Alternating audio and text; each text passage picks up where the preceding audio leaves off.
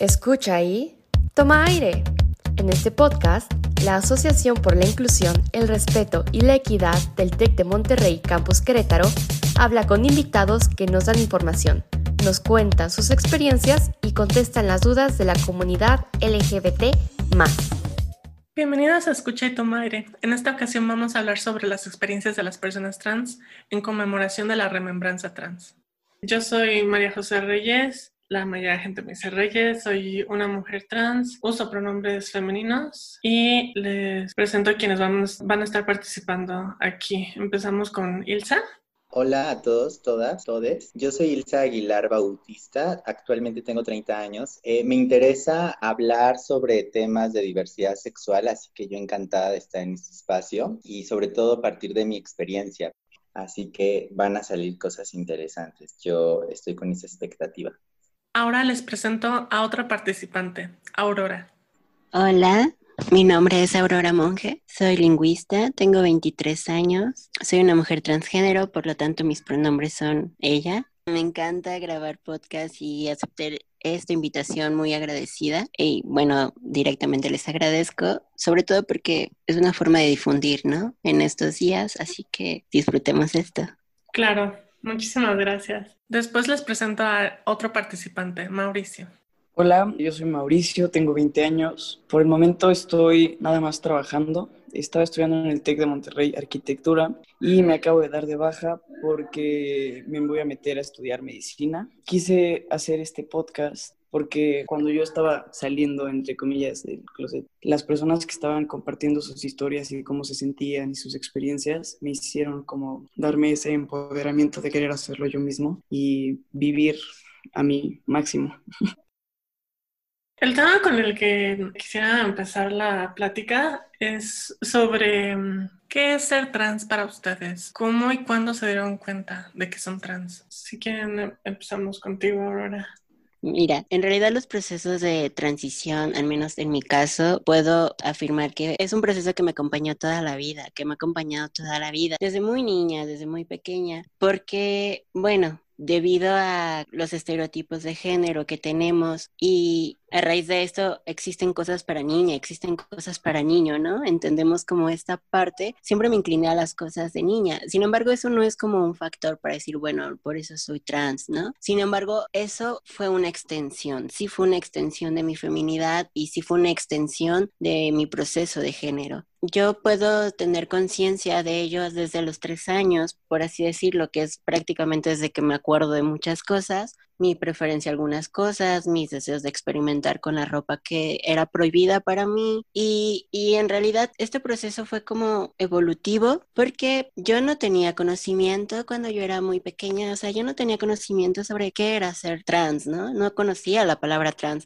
Nadie en mi alrededor conocía el término trans. Entonces yo no podía definir lo que me estaba pasando, no podía hablar de ello y podía como decirlo con actos, pero pues sí fui reprimida en varias ocasiones algunas personas eh, cercanas a mí nunca me reprimieron, lo cual siempre ayudó que transicionara como un poco más joven. Yo empecé en adolescencia como eh, hasta en la prepa, ¿no? Esta feminidad fue como evolucionando, fue intensificándose y ya no solo era lo que a mí me gustaba, ¿no? Sino yo misma me cuestionaba quién soy, quién soy. Es que esto que me dicen que soy no encaja, ¿no? Y Comencé más o menos alrededor de los 15, 16 años y en ese entonces yo me manejaba como muy ambigua, ¿no? En cuanto al género, me consideraba una persona como género fluido y no me importaban las etiquetas, en ese entonces era mi, mi, mi pensamiento, ¿no? Aún no podía decir que era una mujer trans, aún no lo asumía, aún me costaba asumirlo y aún no tenía la información completa como para alentarme. Entonces,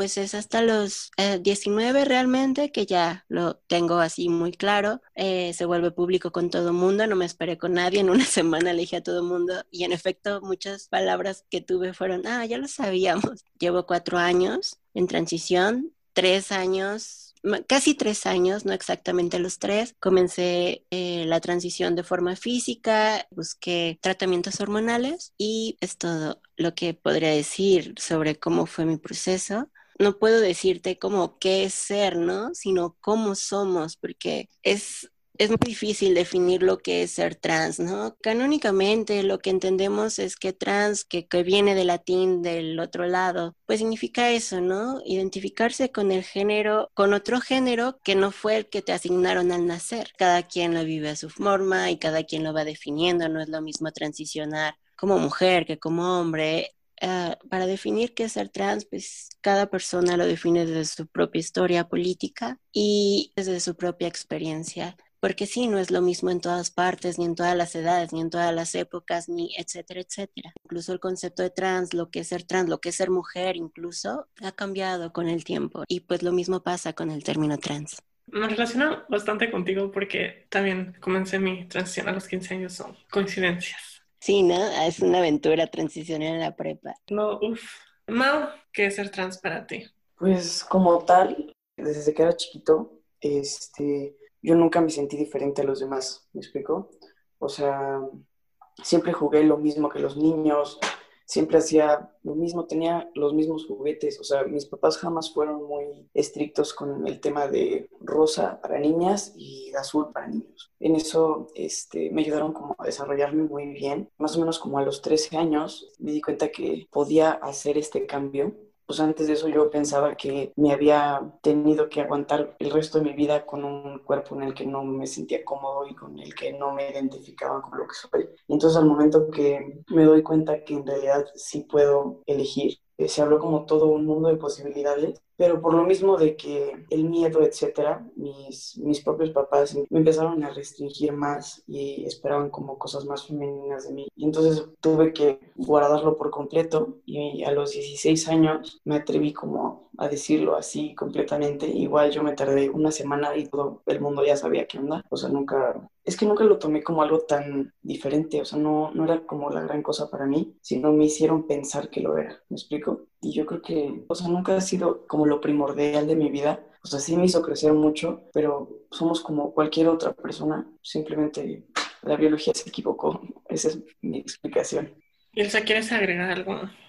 Sí, yo lo que puedo agregar, primero estoy totalmente de acuerdo con, con, las participaciones, porque también me hacen sentido, me hacen eco con lo que he vivido respecto a mis transiciones. Lo digo en plural, pues porque no, creo que ser trans no solo se remite a una transición de género, uh -huh. sino que también es una transición de, de cómo nos pensamos. Y entonces, si hay que dar una definición, mi definición es que ser trans es una serie de actos revolucionarios, sobre todo ahora que empezamos o, surgen nuevas categorías como la categoría cis, como si fuese lo opuesto, ¿no? De lo trans, y que a veces se dice, bueno, pues ya, ya transicionamos y ahora somos cis porque o caemos en, esa, en esas experiencias porque ya tenemos nuestros datos rectificados en prácticamente todos nuestros documentos de identidad. Sin embargo, pues lo trans no se reduce a eso. Podría decir, es un estado permanente de transición porque sobre todo yo ahora lo tengo mucho más claro respecto a que si quiero una cirugía de resignación o no. Yo he decidido que no, lo tengo así totalmente claro cuando en mis primeros años todavía eh, había la duda y lo único que decía era necesito pues informarme más y ya en algún momento lo sabré. En ese momento de mi vida sé que no lo haría y no lo haría porque creo que transicionar no tiene que llevarnos a reducir nuestras capacidades físicas, biológicas. Si nos lleva a eso, creo que no es el camino, para mí no es el camino.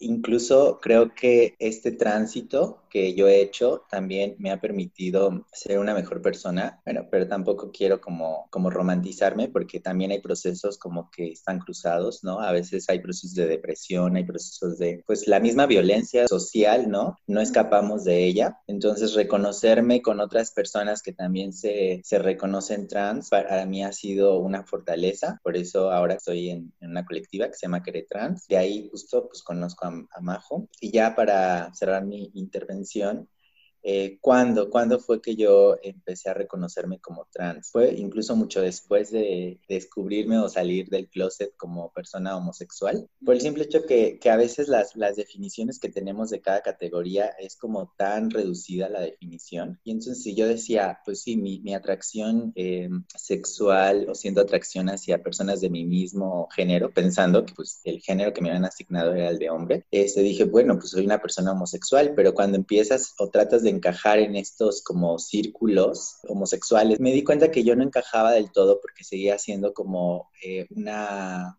una persona que era objeto de burla y te das cuenta rápidamente cuando otra persona trata de hacer chistes haciéndose, haciendo referencia a tu persona. Que yo no soy como este grupo, pero pues cómo, cómo llevas esa situación y, y sí me costó, ¿no? O sea, los referentes trans son súper importantes. Los primeros referentes que tuve, incluso desde desde este contexto local fue desde el show travesti, ¿no? Pero luego me encontré que, que las mismas personas que hacían show travesti decían, pues yo soy hombre que se viste, ¿no? Y de, y de ahí el estereotipo de las vestidas. Y en un momento dice show travesti. Y luego, pero había una diferencia porque yo estaba, tenía un pie también como intentando pues estudiar, ¿no? Y, hacer como cosas ahí dentro de, los estudios. Y, y bueno, pues eh, encontrarme con lectura sobre todo donde se explicara estos temas, hablar de, lo queer y todo ese tipo de cosas, pues en su momento fue como lo fascinante, lo fascinante. Y puedo decir que sí me ayudó. Y también, bueno, hoy en día pues hay experiencias que saldrán a lo largo de la charla. Ustedes en la diferenciación de estos términos de orientación sexual, expresión de género y sexo, ¿cómo se sienten? ¿Alguien, no sé, que quiera participar? Mm, bueno, sobre las diferenciaciones de los términos. Expresión de género, vamos por los más fáciles, ¿no? Expresión de género es cómo vives el género, ¿no? Como si es más masculino, si tienes como una tendencia a las cosas canónicamente masculinas o andróginas o femeninas o, eh, o a género, etcétera, ¿no? Eso se refiere a la expresión de género se extienden en cosas como los ademanes, la ropa, maquillaje, según las culturas, lo que sea según el canon de belleza y lo que es estereotípico de acuerdo a los géneros, pues eso, eso se refiere a, la expresión de género. Antes que nada, aclaremos que cada uno de los términos no es intrínseco al otro o no define al otro, sino que cada uno es algo separado pero todos conviven en una persona, ¿no? En una misma persona. Eso es la expresión de género. Y bueno, ya que es género y sexo, esa es una disputa como muy grande, ¿no? En, en, la, en la última década, sobre todo en las últimas dos décadas, desde que ha avanzado la medicina trans, la psiquiatría, eh, eh, la sociología y diversos temas de derecho, etcétera, que hay, que también hemos tomado en cuenta culturas fuera de Occidente, donde ya estamos en una encrucijada sobre qué es el sexo realmente. El género sirve para categorizar a la raza humana y prácticamente nacía como lo que era hombre y mujer y las mujeres eran como seres humanos de segunda clase. Ahora, pues esto ha, ha ido cambiando con el tiempo todo lo que tiene que ver con género y a raíz de eso, pues lo que viene a través del sexo, ¿no? Entendemos que el sexo es como la parte parte biológica, sin embargo que el sexo es genital, es cromosómico, es hormonal, es neuronal incluso. Eh, son muchos factores en cuanto al sexo y todos estos varían. El sexo varía también eh, en la biología, pues hay muchas variantes cromosómicas, hormonales, neuronales, etcétera, etcétera. Entonces también eso es como muy difícil definirlo, ¿no? Eh, el hecho de que le llamamos aparato reproductor masculino o aparato reproductor femenino, pues fue para categorizarlo, pero todo eso lo hacemos desde el género, ¿no? Desde nuestra construcción de lo que es hombre y mujer. La verdad es que hay que pensar que no, no construimos el género por el sexo, sino al revés. El sexo se fue construyendo a través del género. Esa raíz de eso. Los aparatos reproductores son eso, aparatos reproductores. Tú quítale toda la carga masculina y femenina a una persona y eso no define nada. O sea, un aparato reproductor solo es para eso. Tiene una función y ya. Y ni siquiera las hormonas sexuales, los órganos sexuales, etcétera, etcétera, son indispensables para la vida. Entonces, ¿qué es el sexo? No es la gran pregunta. Las últimas teorías o lo último a lo que categorizamos pues es como el género define el sexo no sé, en términos médicos, en términos un poco más eh, científicos de la salud, pues sí existen estas jerarquizaciones. Sin embargo, muchas de estas han cambiado. Antes se hablaba solo de mujeres. Por ejemplo, si se, toca el tema del aborto, se habla de personas con cuerpos con capacidades gestantes y ya no se habla solo de mujeres. Entonces, el género es algo que va construyendo al sexo. Sí tenemos pautas muy claras sobre lo que son, no sé, los órganos sexuales y todo lo que conlleva a lo sexuado del cuerpo. Sin embargo, esto no, no se encuentra, no es blanco ni negro, es un mar como muy amplio, es una variación, ¿no? Entonces tú te encuentras Eh, existen los casos de personas intersex que comúnmente eh, llamamos como el tercer sexo, cosa que es súper incorrecta porque no existe tal cosa, ¿no? Esa es otra cosa que ha como puesto la, la medicina. Si vamos a categorizar estos sexos, no existen como tal terceros sexos, son variaciones de unos sexos. Y que al final de todo, ya hablando seriamente en cuanto a, la vivencia del género, pues el sexo y todo lo que tenga que ver con el cuerpo no importa. En un mundo, eh, si tú vives como un ser social, como un ser cultural y en, en la utopía, ¿no? Donde esto no importa, pues el género es, es lo importante, ¿no? Es todo este como la cuestión mental, la cuestión histórica, la cuestión política, la cuestión cultural y nos guste o no, también eso se refleja al cuerpo. Y no me refiero porque modifiques el cuerpo, no, sino que todo eso se, se, refleja al cuerpo porque los cuerpos empiezan a tener lecturas de acuerdo al género y no al revés. Aunque, bueno, en los casos de transfobia, pues sí pasa al revés, pero si em, empezamos a tener un proceso de construcción de género, si nos empezamos a decolonizar, si empezamos a pensar fuera de, de, lo que nos enseñaron como género binario, pues el binarismo, la dicotomía hombre y mujer, pues entonces así lo piensas. Y sí, justamente como, como dices, de mm, que el sexo en sí también es un espectro, es algo que no se conocía tanto antes y sí está muy interesante. ¿Alguien quiere añadir al tema?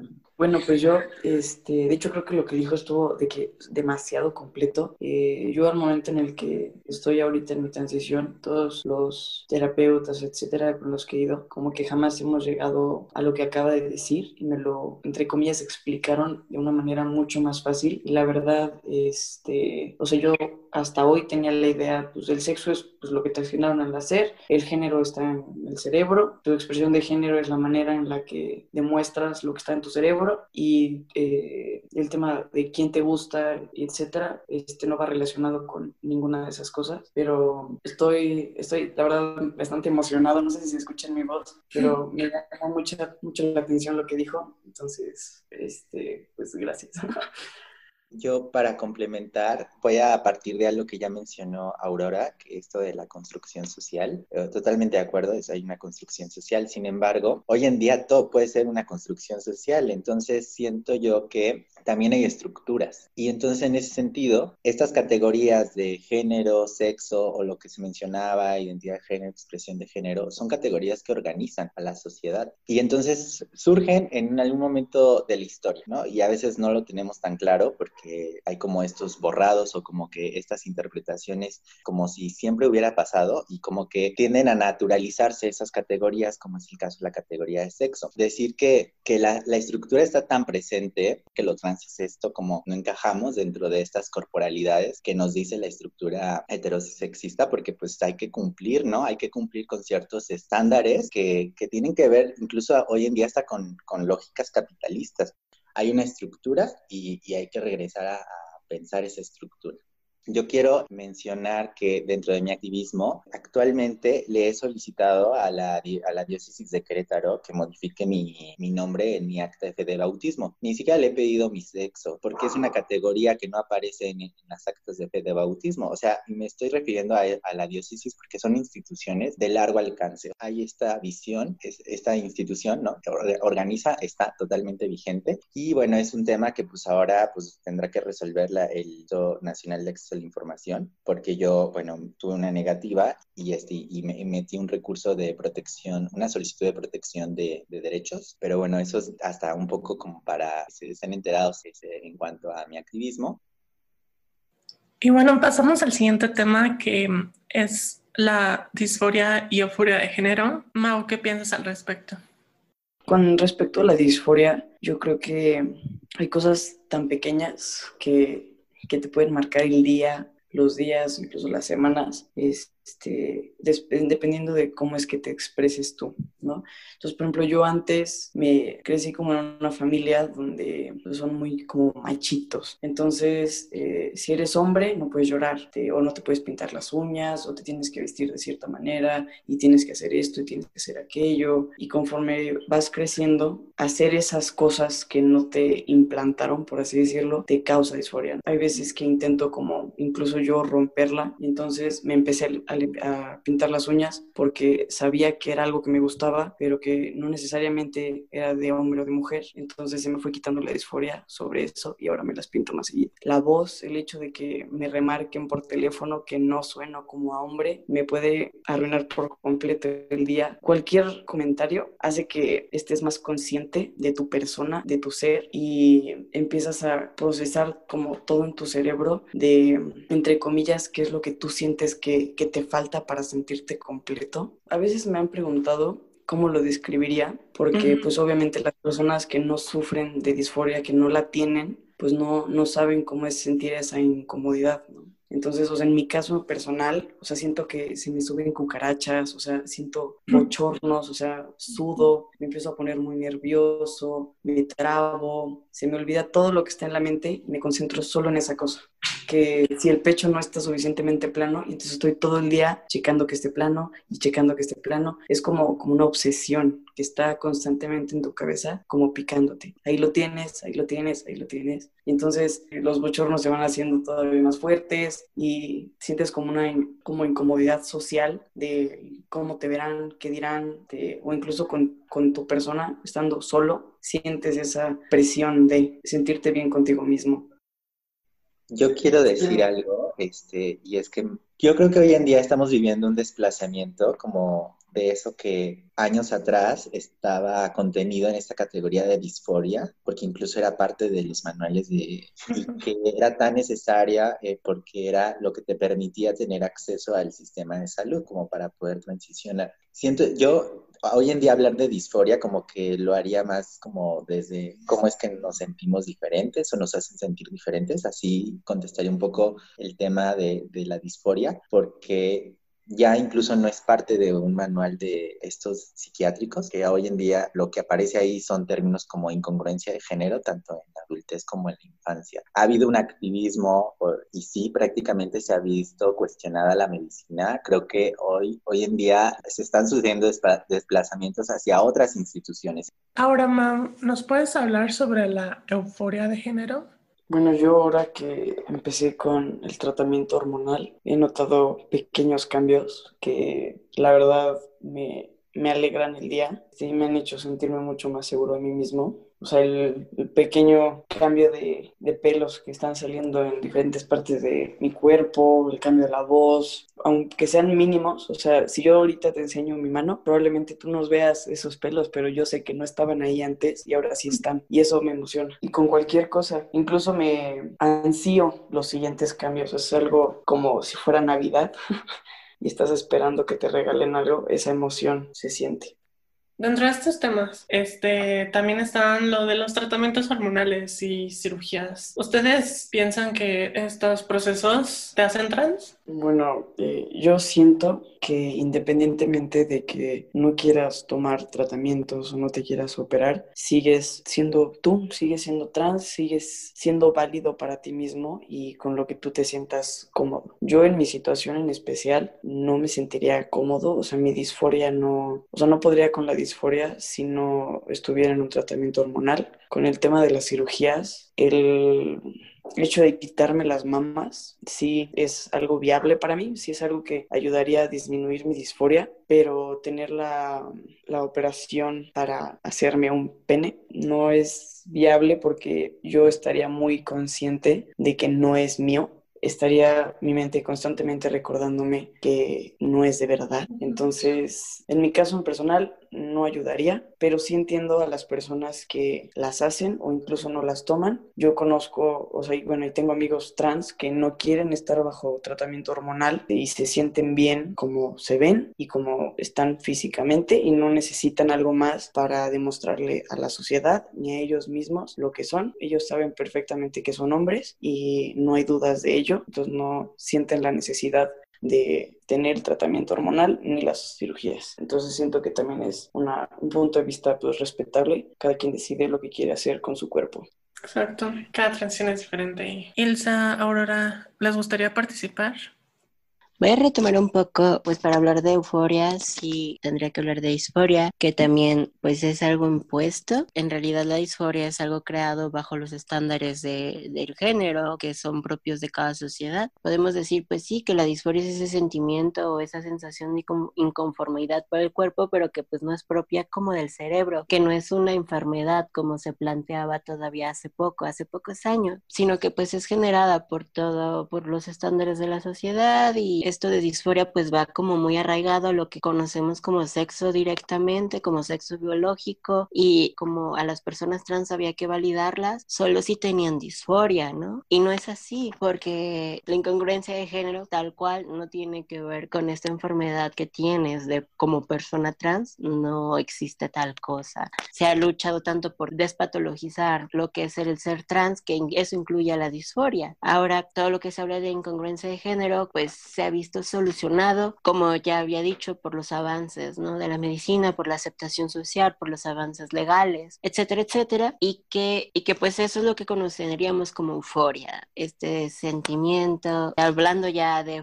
de experiencias personales, sí, a mí me generó demasiada euforia cuando comencé mi tratamiento hormonal, yo no sé, pues cada quien vive su transición a su manera y cada quien busca lo que quiera, ¿no? Yo en mi caso tengo muy claro lo que quería con mi cuerpo, cada quien vive su transición desde su trinchera y desde sus propios objetivos y lo que quiera realizar con ella. Al final de todo es solo una parte de tu vida, ¿no? Por ejemplo, a mí hay algo que me dicen mucho es como que me asumen cisgénero, porque cómo realmente luce una persona trans y cómo realmente luce una persona cis, ¿no? Cuando así como, así a lo salvaje voy a decir que hay personas trans a las que creen que son cis y personas cis que creen que son trans. Por eso mismo de los cuerpos equivocados, derribar lo que es el tema de la disforia como enfermedad, como una cuestión que es un problema inherente de la persona trans y no algo generado por la sociedad hacia las personas trans, recaen todos estos como términos que van arraigados hacia lo mismo, ¿no? Que es la incongruencia del género y que por lo tanto tiene hasta sus parámetros de cómo debe ser. Por otro lado, yo también en mi experiencia hay quienes me han criticado, personas trans que me han criticado cómo yo busco mi transición, que por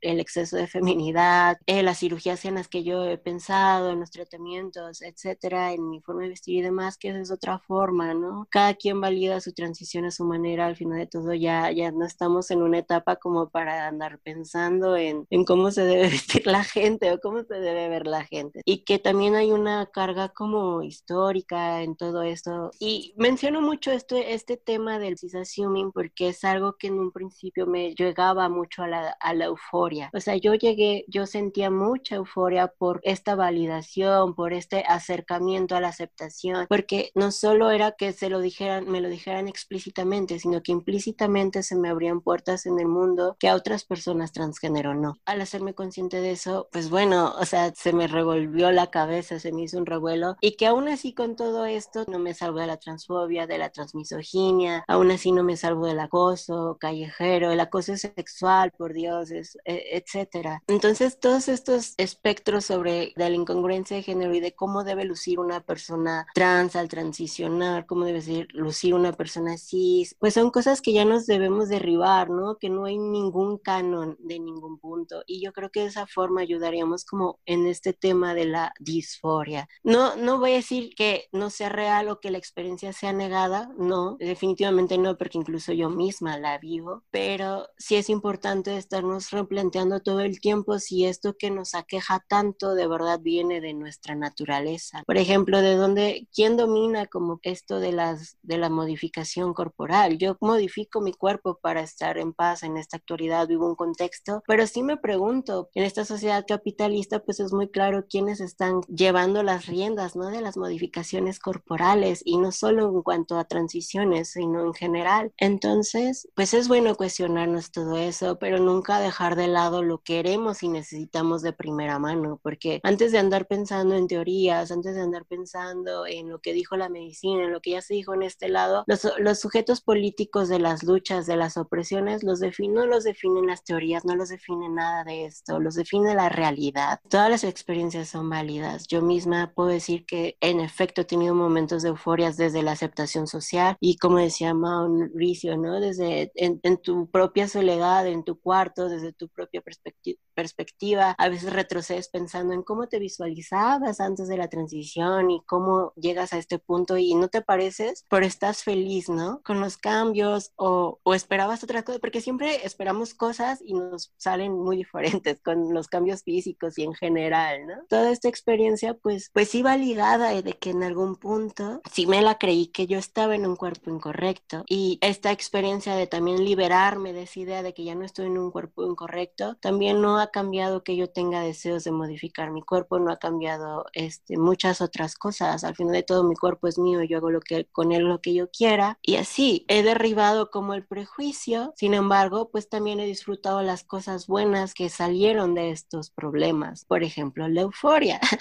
Eh, aún le sigo sacando el mayor provecho, sacarlo el máximo de sentirme feliz con mi transición. ¿Puedo hacer un comentario sobre lo que mencionaste de que no necesariamente te necesitas tener disforia para hacer tu transición? Y quería ver si me, me podrías explicar tu punto de vista sobre el tema de transicionar sin tener disforia.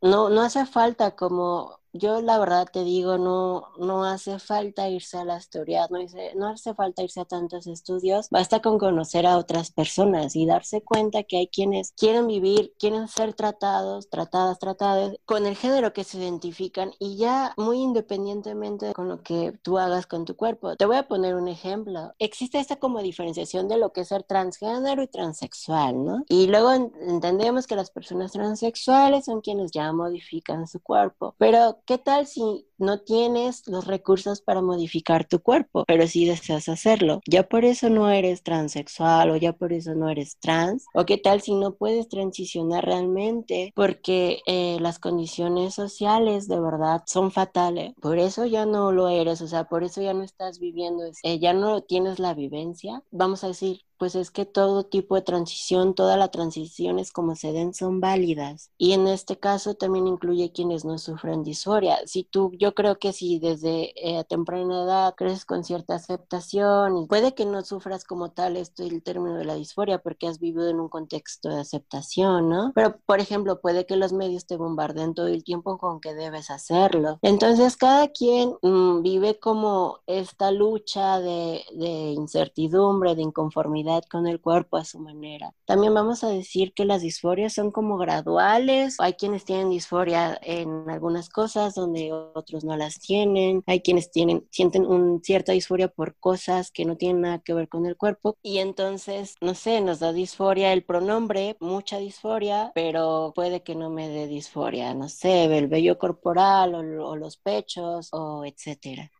No, sí, sí, eh, con el tema de el no poder por temas sociales, económicos, etcétera, también es completamente respetable. Nada más en el tema de el hecho de ya hacer una transición como tal, este, metiendo el tratamiento hormonal, cirugías, etcétera, siento que sí debe de haber algún grado de disforia para querer hacer eso. O sea, yo en lo personal no, no me imagino no teniendo disforia y querer hacer esto. O sea, siento que es como un cambio completamente radical en tu vida, que no creo que una persona que no sienta absolutamente nada de disforia lo deba de hacer. Y como tal no pienso que o sea es una enfermedad ni nada, o sea, somos personas completamente saludables y, y, sanas mentalmente como para tomar este tipo de decisiones, pero sí siento que sí debería de haber una valoración con el tema de si tienes o no disforia para poder tener este tipo de, de intervenciones físicas. Por todo el tema de que hay veces que puedes pensar que esta es la solución como para sentirte mejor o ser más social etcétera, y personas que pensaron que esto era lo que pasaba con ellos y se sometieron a esto y al final no terminó siendo lo que esperaban, no les ayudó a sentirse mejor y decidieron parar el, la transición y se quedaron en una como zona intermedia donde su voz ya tampoco correspondía a lo que ellos querían o su cuerpo ya no regresó a como antes era. O sea, ese tipo de cosas siento que es una decisión tan importante que no se debería de tomar como tan a la ligera como para decir que cualquiera puede hacerlo independientemente si tiene o no disforia. Yo tengo mucho que decir al respecto. En primer lugar, es cierto que yo digo que si tienes una necesidad muy grande por por esto de, de eh, a razón de modificar el cuerpo y tiene que ver con la disforia, tiene que ver con la incongruencia del género ya a un nivel corporal, pues sí, es prácticamente intrínseco. A lo que yo me refería es que hay personas que van a transicionar socialmente, pero nunca lo van a hacer con sus cuerpos, como hormonalmente o quirúrgicamente hablando. Eso es, a eso me refiero por las corrientes transexcluyentes se ha abordado mucho este tema de las de transiciones. Sin embargo, estadísticamente las de transiciones son menores porque, como ya he mencionado, ¿no? Con los avances médicos y con los avances en general legales y demás, son menos las personas que transicionan, de transicionan ahora que las que de transicionaban hace años. Eh, también eso es como algo importante que mencionar, incluso también por la aceptación social, información. Es cierto, como tú dices, para realizar determinados cambios que son irreversibles, sí se necesita cierta valoración, pero también eh, nunca hay que dejar de cuestionarnos quiénes valoran esto, o sea, bajo qué parámetros nos están valorando, bajo qué conceptos, bajo qué corrientes, bajo qué teorías, de qué años, de qué épocas, de qué médicos, de qué sociólogos. Hay que ser muy críticos cuando tú te quieres hacer una, una valoración psicológica. Algo que me parece súper importante respecto a las transiciones, de verdad, algo muy fundamental, es que te acerques a grupos de más personas trans, que te acerques a otras personas trans, porque no puedes quedarte con una sola experiencia, la tuya, y así, porque también nos define la colectividad, eh, la lucha política y los ideales y la información y todo lo que se tenga que aprender, pues también cambia este proceso. Yo también, esto es una parte como muy borrascosa, porque es cierto, por ejemplo, si yo me quiero realizar una cirugía y yo puedo decir que después de tantos años ya estoy segura que sí la quiero, pero puede cambiar en un momento y que no, o puedo estar tan segura como el primer año, como hasta el último año que me muera, ¿no? Esto es sí complicado y, por ejemplo, este caso se da mucho como en las infancias. Luego hay mucha desinformación de que se hormonan niñas y demás, y pues eso no es cierto. O sea, hasta la pubertad, hasta la adolescencia, bajo ciertos parámetros. Tienen un manual para infancias, para adolescencias y otro para adultez, porque no es lo mismo en cada etapa. Por ejemplo, en la, en la vida adulta, pues si eres más consciente, eres más responsable, eres más independiente de estas decisiones y necesitas como menos de esta valoración médica que cuando eres una infancia. Entonces, ¿quién está definiendo, quién nos está definiendo médicamente? Si tú tienes disforia y tú tienes la incongruencia de género tal cual a nivel corporal, necesitas realizar estas modificaciones, pues sí necesitas de ciertos acompañamientos, sin duda, y ciertas valoraciones y eh, tener también como contexto de inmersión. Eso también es muy importante, por eso me refiero a acercarse a las colectivas, colectivas y colectivos de personas trans, porque también nos definimos a partir de esas experiencias. Todos estos puntos hay que tomarlos en cuenta. Eh, sí va a haber casos, nos guste o no, va a haber casos de personas que transicionen, no queramos pretender que no va a existir ningún caso, pero pues también hay que pensar por qué transicionaron estas personas, hay que investigar al respecto, en qué contextos, qué años, qué tratamientos tomaron, etcétera. No vamos a invalidar las experiencias de transición ni las experiencias evaluadas, pero tampoco las no evaluadas, ¿no? ¿Cuántas personas no han transicionado por su cuenta en contra todo el mundo y, y han perdido hasta la vida, ¿no? Pero hay quienes han llegado hasta mucho más grandes sin ningún arrepentimiento. Algo que me llamó mucho la atención de las mismas personas dentro de nuestra comunidad, decimos que puede ser válido que no, por tener tal vez más edad o tener un estatus socioeconómico más alto, etc. ¿Ustedes cómo, cómo lo han vivido? ¿Cómo se han sentido en la comunidad eh, trans específicamente en su contexto? Bueno, yo la verdad no, no he sido como tal cual parte de la comunidad porque hasta hace poco no me involucré. Entonces, la verdad yo no es como que tengo mucha experiencia. O sea, tengo uno que otros amigos trans. Fuera de eso, no he llegado a participar mucho. Justo por lo mismo quiero involucrarme más. Pero no, sí, no he tenido en, en general como experiencias o cosas con respecto a la comunidad. O sea, yo en lo personal, hasta hace poco, como por decirlo, me avergonzaba el hecho de que supieran que era trans y yo quería que todos pensaran que era, entre comillas, hombre normal. Entonces no, no quise nunca involucrarme en, en nada hasta ahorita que empecé como a aceptarme más a mí mismo y entender que no necesariamente las personas necesitan considerarme como bajo sus estereotipos cisgéneros. Entonces no, nunca lo he vivido, nunca lo, no, no sabría ni siquiera qué comentar entonces no sé si Aurora o Ilsa quieren decir algo al, respecto, que tal vez estén un poco más informadas que yo. Les pasa a muchos que este, apenas están saliendo del closet más allá de su círculo cercano y sí se, se, entiende totalmente, porque aparte este, no somos muchas personas, entonces encontrarnos sí es algo complicado, pero pues mira, aquí estamos pues yo quiero intervenir eh, porque hablar de una comunidad es, a veces muy extensa, ¿no? Sobre todo pensar en nuestras interseccionalidades, porque yo recuerdo los primeros grupos de apoyo a los que me acerqué, nada tenían que ver con trans, o sea, tenían que ver con un diagnóstico de salud que pues recibí a edad muy temprana, que fue VIH, y entonces eso fue mis primeros círculos de comunidad. Y, bueno, y hay que saber que la, la población trans es de las poblaciones afectadas por este virus, entonces sí, de alguna manera también empecé a conocer historias de otras personas trans, sobre todo mujeres. ¿No? Y para ello sí es importante enunciarnos desde yo soy una persona trans, porque a veces hay, eh, y lo he visto como desde las generaciones eh, más arriba, es decir, quienes tienen más edad, que son personas trans, que caen como en esas prácticas de borrado, pero muy feas, de estoy haciendo una transición, pero no quiero eh, que se entere incluso que soy trans, o que, o que se entere que tengo un diagnóstico de salud, y, y luego eso tiene un impacto fuertísimo para, para otras generaciones, porque el mensaje es totalmente decirte que tienes que avergonzarte de una vivencia. Y entonces yo soy de la idea de que si la transición es una oportunidad de cambiar, pues también cambiemos como eh, no solo nosotros y nosotras individualmente, nosotras, sino buscar en la realidad, porque es la que nos, nos está determinando, ¿no? En muchos sentidos. Y regresar también un poco al tema de las cirugías. Yo soy de la idea de que las cirugías no determinan a lo trans, porque hoy en día cualquier persona que tenga como el capital económico, puede aspirar a una cirugía estética, ¿no? Como, es, como están catalogadas. Y aquí, ya para cerrar la intervención, quiero contarles cómo me fue cuando yo hice mi cirugía de implantes. Tengo, voy a cumplir cuatro años, fue en el mes de diciembre del 2016, cuando, este,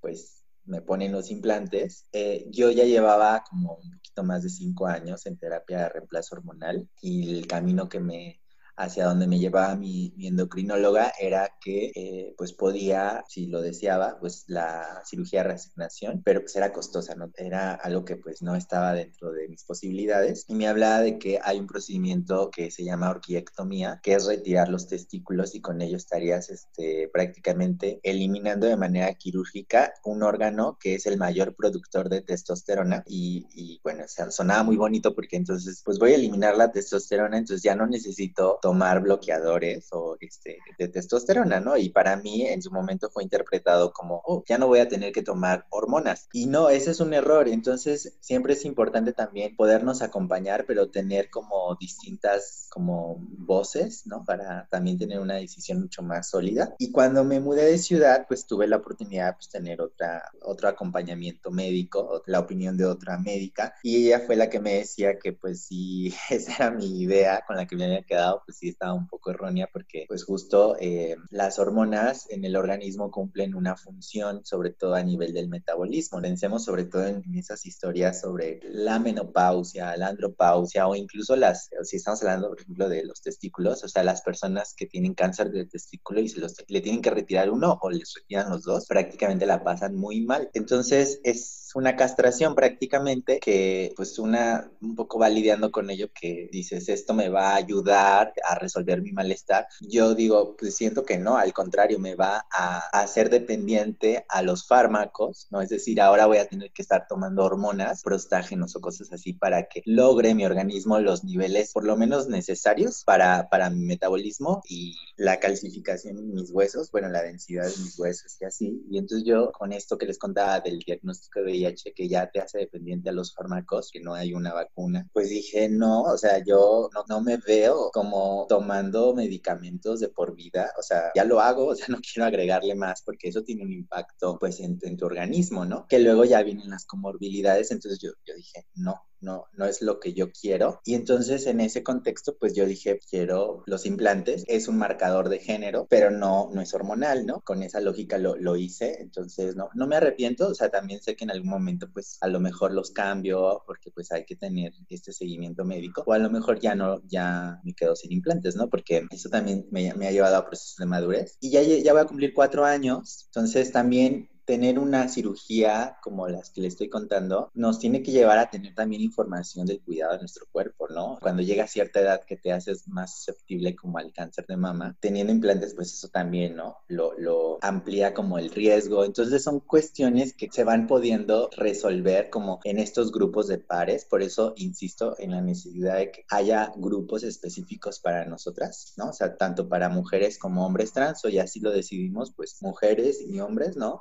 Incluye las personas no binarias o que están iniciando su transición. Y desde esa, desde esa lógica, pues también yo he tenido ruptura con, otros movimientos, ¿no? Este, donde las agendas a veces no, no, se, no se logran este, compaginar y, que las, las violencias nos atraviesan son horribles a veces, o las vigilancias, mejor dicho. Entonces, hoy en día sí estoy muy, muy este, ocupada en, hacer cosas como desde lo trans, con otras personas trans, y en algún momento, sí, seguir, seguir dialogando con personas que que, pues están, sus realidades son distintas.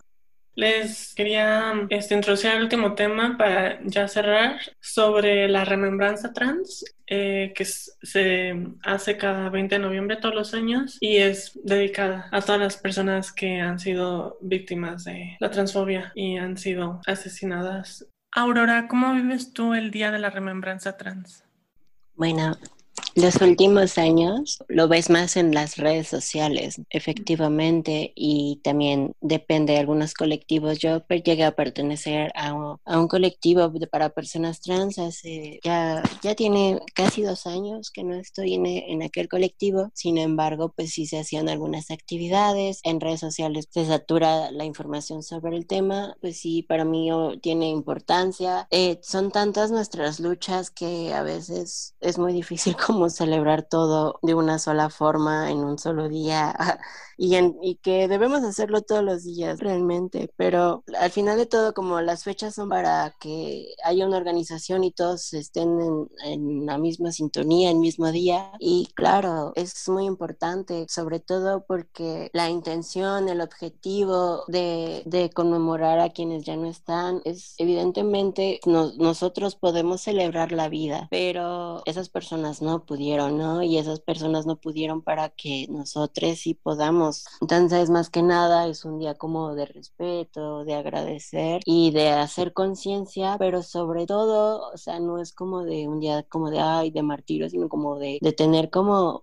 bueno, todos los días, pero de tener el estandarte bien alto, decir, este, nos están matando y nos siguen matando. Y han matado a tantas personas y, y no pasan de noticias muy feas, de noticias donde te malgenerizan, de noticias todas amarillistas, feas, llenas de transfobia, de, de cisexismo y ah, horrible. Si algo es muy triste, ¿no? De la transfobia y de las personas que han muerto en manos de la transfobia es que, aparte de morir en manos de la transfobia, no tuviste una vida digna plenamente. Entonces, de verdad que, no sé, ese día es solo como para llenarte de conciencia todo el día y estarte cuestionando muchas cosas y estar recordando y sacando todo lo que tengas que sacar, porque si es como, la verdad es que es un día triste, es un día triste, pero pues también es algo que debemos aprender, ¿no? Saber qué hacer con nuestro enojo y nuestra tristeza y convertirlo en algo bueno, ¿no? Hacer de algo bueno con nuestro coraje y con nuestra tristeza y resistir. A veces nos queremos hasta morir, a veces tenemos ya muy pocas esperanzas, estamos tan cansadas de muchas cosas, que sí, estás, te desanimas, ¿no? Pero también creo que estas situaciones, estas fechas nos recuerdan que vale la pena luchar y que vale la pena la vida y que vale la pena exigir hasta lo más mínimo para poder vivir con dignidad. Nosotros solo queremos pedir estar vives, vivas y vivos y creen que ya estamos pidiendo demasiado. Es como hasta tan tonto decir que es lo básico, pero pues porque es obvio que es lo básico. Pero así, así de cruel es el mundo. como personas trans siempre hay que estar buscando más allá de los derechos humanos que no tenemos, que ya deben estar, pero que aún no tenemos. La transfobia es sistemática y está en todas partes. Que no se nos olvide eso y que no se nos olvide que esto buscaban también estas personas. Ilsa, este, ¿nos quieres contar de cómo lo viviste el año pasado cuando se celebró por primera vez? En, eh, de hecho, fue la primera conmemoración y cómo lo que hizo que juntara a Queretrans este día el año pasado. Ah, sí, eh, la remembranza es un acto de, exigencia de justicia, porque yo, como mencionas, mi primer remembranza el año pasado, es más bien fue la primera en Querétaro, pero mi primera fue eh, cuando yo estaba en Tijuana y entonces empecé a saber que surge, ¿no? En un contexto estadounidense, o sea, como la iniciativa de hacer remembranza trans de, después de que hay un asesinato de una mujer trans este, negra, de la cual hay indignación, por, sobre todo por la manera en como, es asesinada y que no hay justicia. Este, entonces hay esta convocatoria, ¿no? De, pues, de, hacer exigencia, de hacerlo público, de, de, de, hacerlo mediático y de, pero sobre todo con dignidad. Entonces por eso el tema de la remembranza y que se vuelve a replicar en estos contextos eh, fronterizos y no solo fronterizos, porque también entiendo que en Oaxaca ya se ha realizado la remembranza trans. También me he encontrado con este un poco como sentimiento de que la violencia no tiene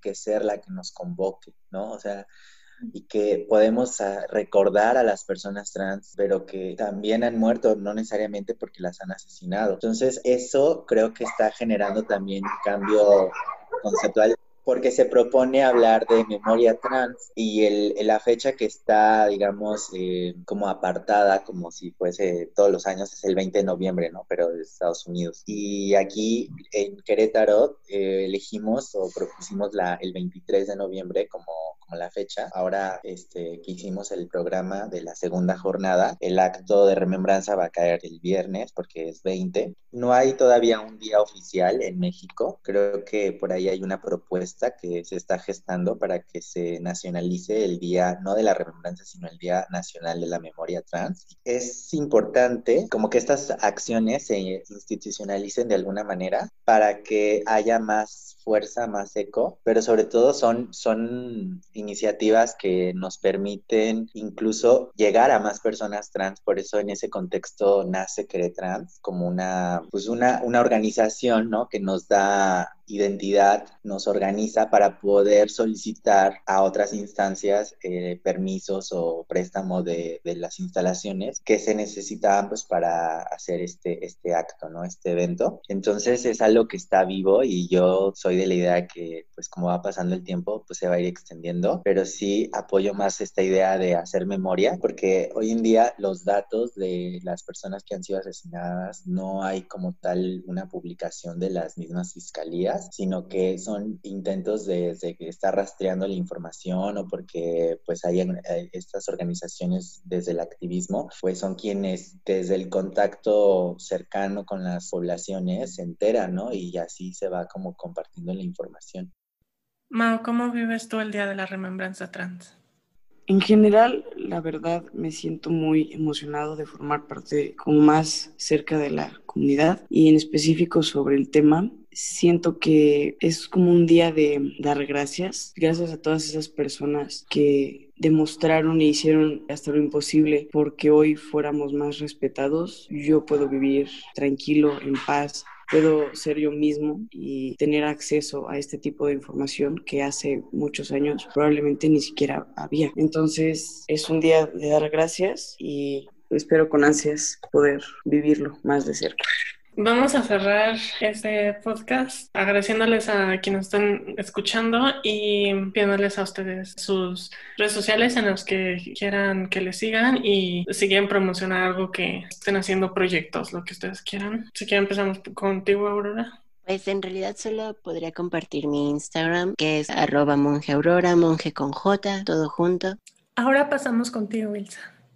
Sí, eh, bueno, a mí me pueden seguir en Twitter, me encuentran como arroba aguilar B. Bueno, ahí es, trato de publicar, ¿no? Como, sí, lo, normalmente como cosas políticas y de mi activismo. Y bueno, y también en mi Facebook me encuentran con mi nombre, Ilsa Aguilar Bautista. Sobre los proyectos personales que estoy haciendo ahora, con gusto, así menciono un poco, es que eh, estoy solicitando mis expedientes clínicos vía Portal Nacional de Transparencia, porque como decía, pues mi ingreso a la, al sistema de salud pues ya tiene pues fácil 14 años, pero no siempre ha sido en la misma institución, ¿no? Porque me he movido de ciudad o porque incluso suele haber distintos expedientes dependiendo eh, cómo esté articulado el sistema de salud. Y ese es como un ejercicio también para, como para yo misma estar integrando un mismo expediente, pero para también hacer cruces, ¿no? Desde esta trayectoria de, de vida o biográfica y decir, bueno, a ver, ahora que, que me entreguen los expedientes y, y, los empiece a revisar, yo sé que va a ser un lenguaje médico el que esté ahí, pero también muy, tengo mucha curiosidad de leer las notas médicas que cada que voy al consultorio veo que cuando me pongo a contar de mi salud y hace, ¿no? En, en, el expediente, pero hacer un cruce, pues, ¿qué estaba yo haciendo en esas fechas? Y sobre todo cuando hay varios expedientes, pues en fechas también se cruzan. Y yo a ese proyecto le, le, le llamo como expediente transclínico porque me lleva a pensar una epistemología trans, es decir, el otro lado de la clínica. La clínica ha tenido una función fundamental en cómo nos ha construido, entonces yo ahora me voy a meter a revisar las observaciones de ellos. Y el otro proyecto, pues un poco ya lo mencioné en la charla, que es le solicité la rectificación de mi nombre a la diócesis de Querétaro dentro de mi fe de, o sea, la, el nombre que aparece en mi fe de bautismo. Ya me encontré ante una negativa, me dijeron que no, que eso no era posible, pero bueno, pues así una va escalando y ahorita la, lo último que hice fue ingresar a una solicitud de protección de derechos, eh, de derecho de rectificación. Y no sé, a veces me genera esta sensación de que no sé si sí va a proceder, ¿no? O sea, ya está ingresada, pero todavía no me dicen si sí van a, a tomar mi solicitud. La están analizando, pero hay que estar al pendiente. Entonces, son proyectos que pues sabrán que si me siguen en redes, en cuanto yo tenga noticias, las publico ahí. Mao, ¿cuáles son tus redes?